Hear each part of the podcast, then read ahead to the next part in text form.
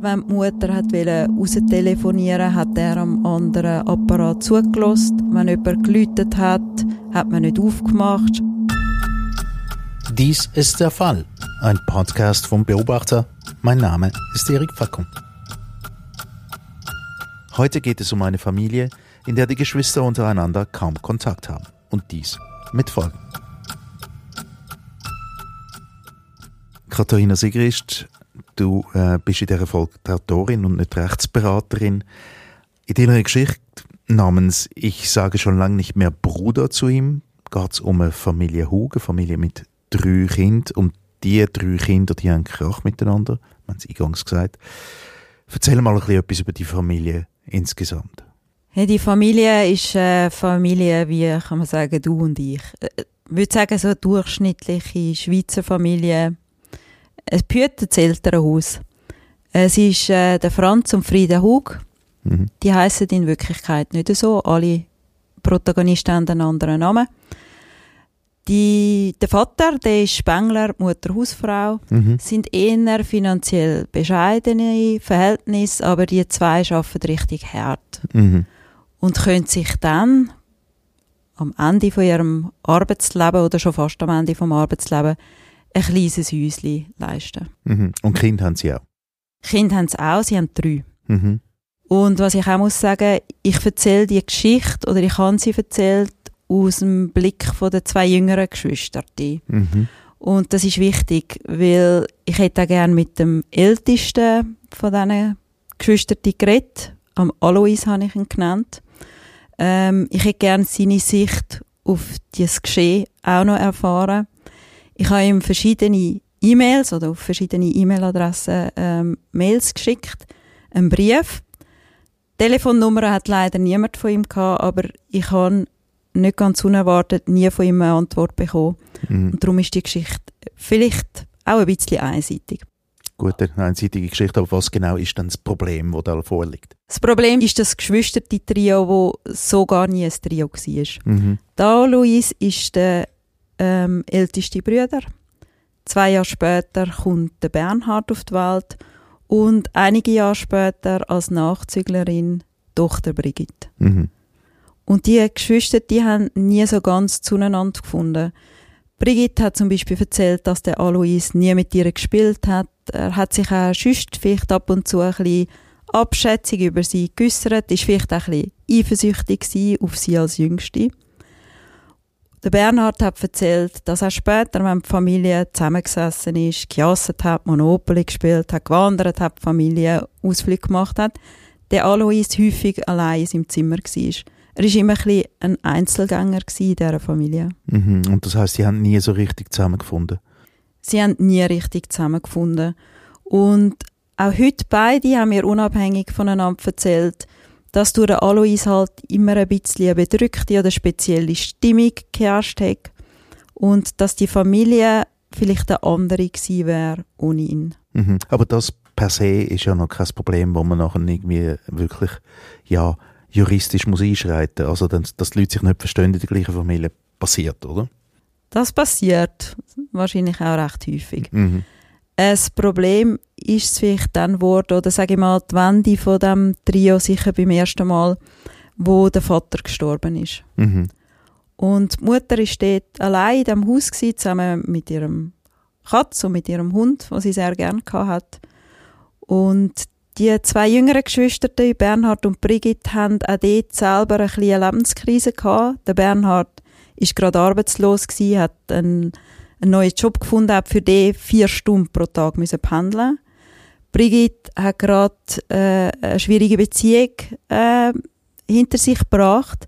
Sie ist mit einem Mann zusammen gewesen, wo sie auch ein Restaurant äh, geführt hat und hat dort ihr ganzes Ersparte und PK einflüssen lassen. Das ist dann pleite gegangen. Und das wieder auseinanderzubeinen braucht auch etwas. Das ist so. Und für das hat sie müssen mehrere hundert Kilometer wegziehen mhm. von der Mutter oder von dem, was alles passiert ist.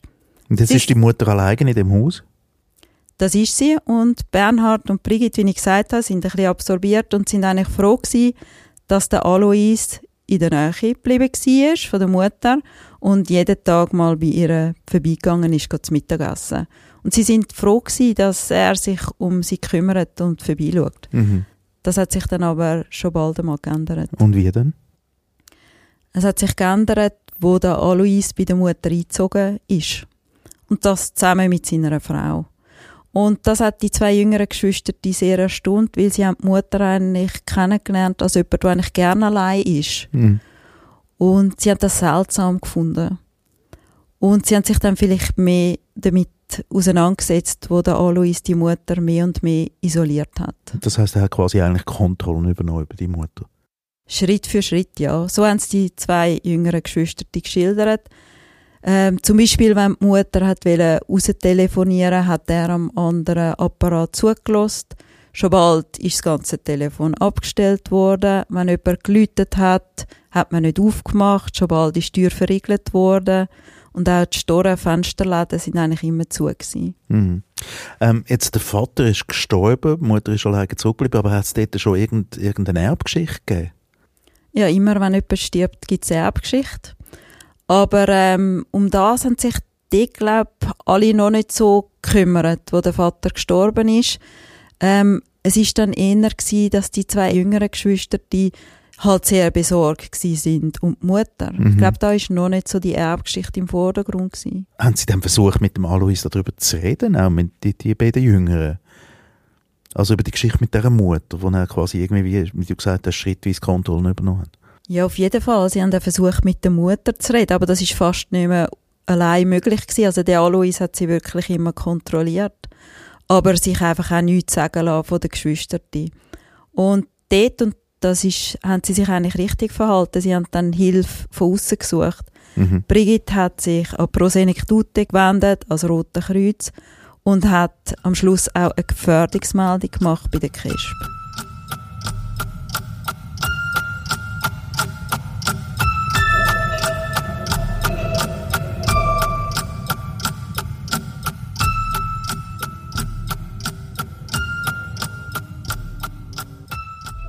Jetzt Katharina Reichmuth von der Rechtsberatung vom Beobachter, Alois, dem scheint nicht ganz beizukommen zu sein.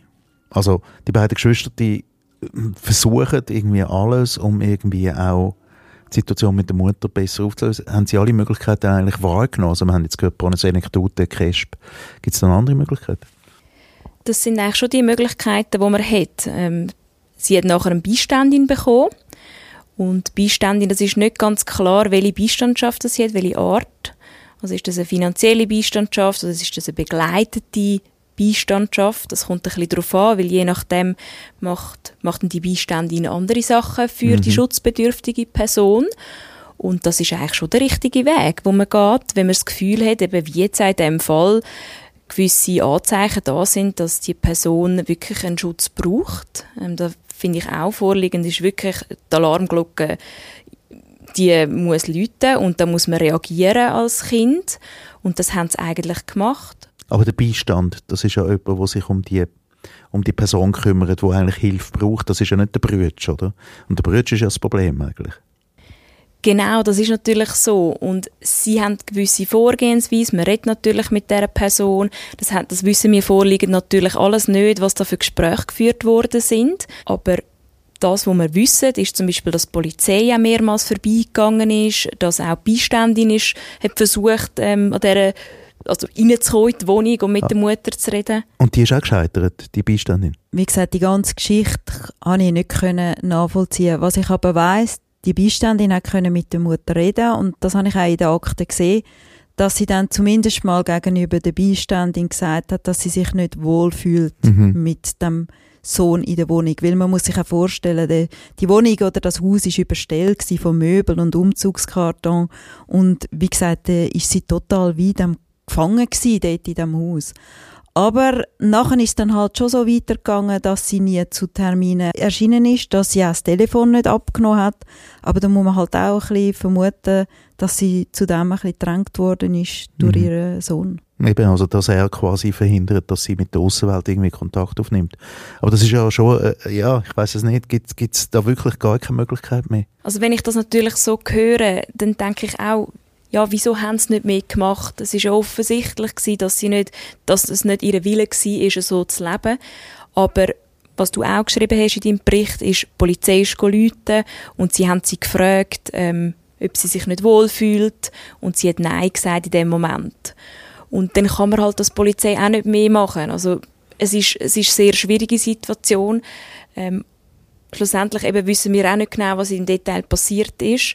Aber wenn die Person dann für sich auch nicht einsteht und in den entscheidenden Moment die Aussagen macht, dann sind die Polizei auch tempobunden. Mhm. Und ja, Beiständinnen und Beistände können dann schon noch ein bisschen weitergehen. Gleichzeitig hat man auch das Gefühl, ja, man kommt einfach Mitgefühl über mit, mit den beiden jüngeren Geschwistern.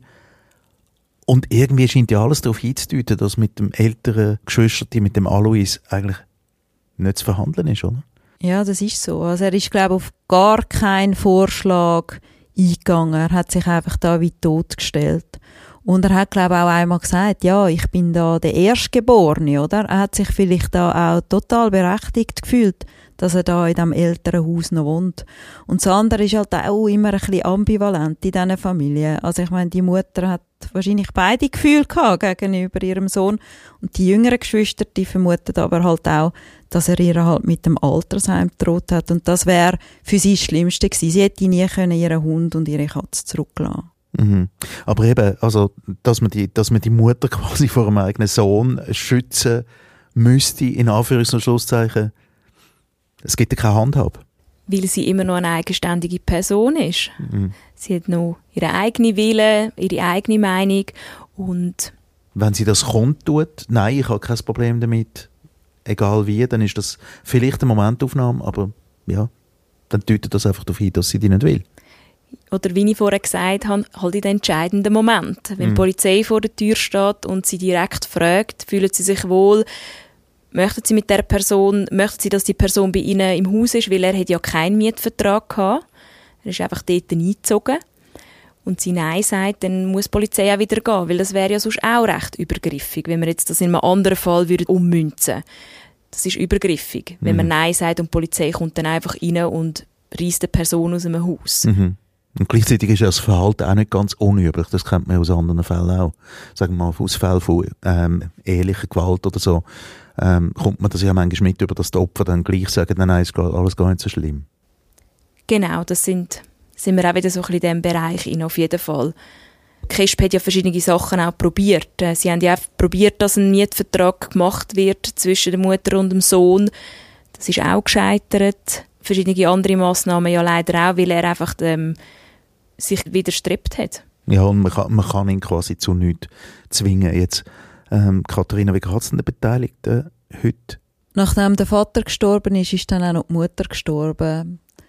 Äh, und dort hat dann natürlich der Erbstreit richtig Fahrt aufgenommen. Also da hat man dann nicht mehr müssen die Mutter berücksichtigen und da ist man jetzt im, am Streiten vor Gericht und eine Pattsituation folgt auf die nächste. Mhm. Und Hoffnung auf Versöhnung gibt es höchstwahrscheinlich nicht? Gibt es nicht. Ähm, es hat dann noch ein bisschen Fahrt auch noch mal aufgenommen, wo nämlich kurz nach dem Tod von der Mutter ein mehr oder weniger mysteriöses Testament auftaucht ist, wo der Alois zum Alleinerbe hätte sollen machen mhm. Und das könnte sich weder der Bernhard natürlich noch Brigitte irgendwie vorstellen, dass die Mutter jemand von ihnen hat bevorzugen ähm, ihr, ihr ist immer wichtig gewesen, dass es allen Kindern gut geht.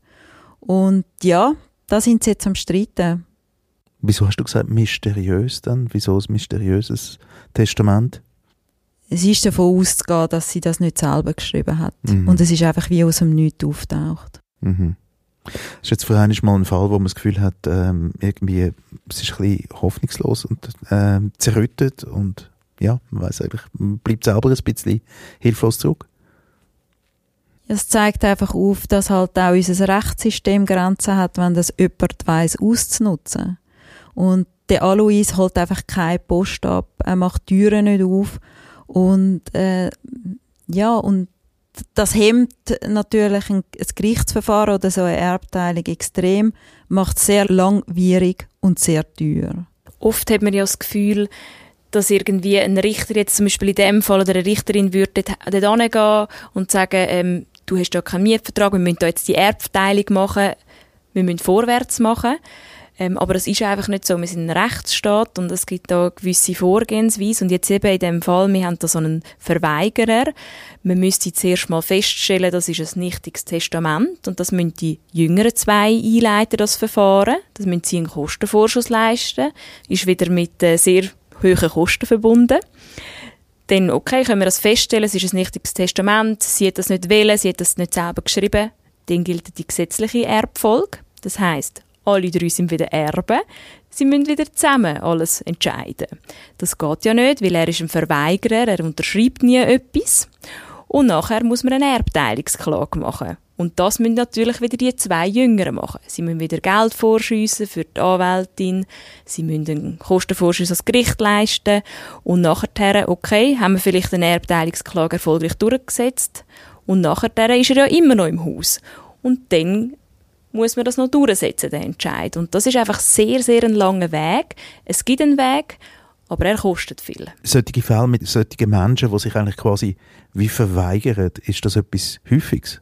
Ob es etwas Häufiges ist, kann ich nicht sagen. Aber was ich sicher kann sagen, was häufig ist, dass es Streit gibt unter Geschwistern und dass vielleicht jemand einfach in einem Haus wohnen bleibt oder einfach ähm, äh, Eltern isoliert. Also es ist etwas, wo ich auch noch viele Rückmeldungen bekommen habe von Leserinnen und Lesern. Und schon, als ich den Fall zum ersten Mal gehört habe, ist nicht so, dass ich so einen Fall noch nie gehört hätte. Es kommt sehr viel häufiger vor, als man meint. Mhm. Und meistens bei Todesfall der Eltern in dem Fall, also wenn es ums Erbe geht. Genau, ja. Man kann sehr viel regeln, wenn man verstirbt. Man kann ein Testament machen, aber schlussendlich es braucht einfach die, Einstimmigkeit, die Kinder müssen das unterschreiben und wenn dann halt jemand eben das verweigert, dann wird es einfach schwierig für die anderen. Und natürlich das sicherste ist so ein Erbverzichtsvertrag, da haben alle unterschrieben und dann ist es ziemlich klar.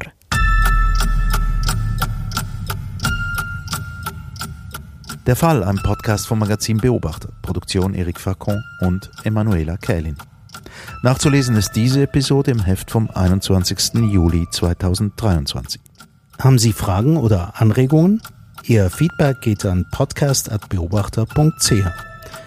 Sie können diesen Podcast abonnieren auf Spotify, Apple oder wo auch immer Sie Ihre Podcasts beziehen.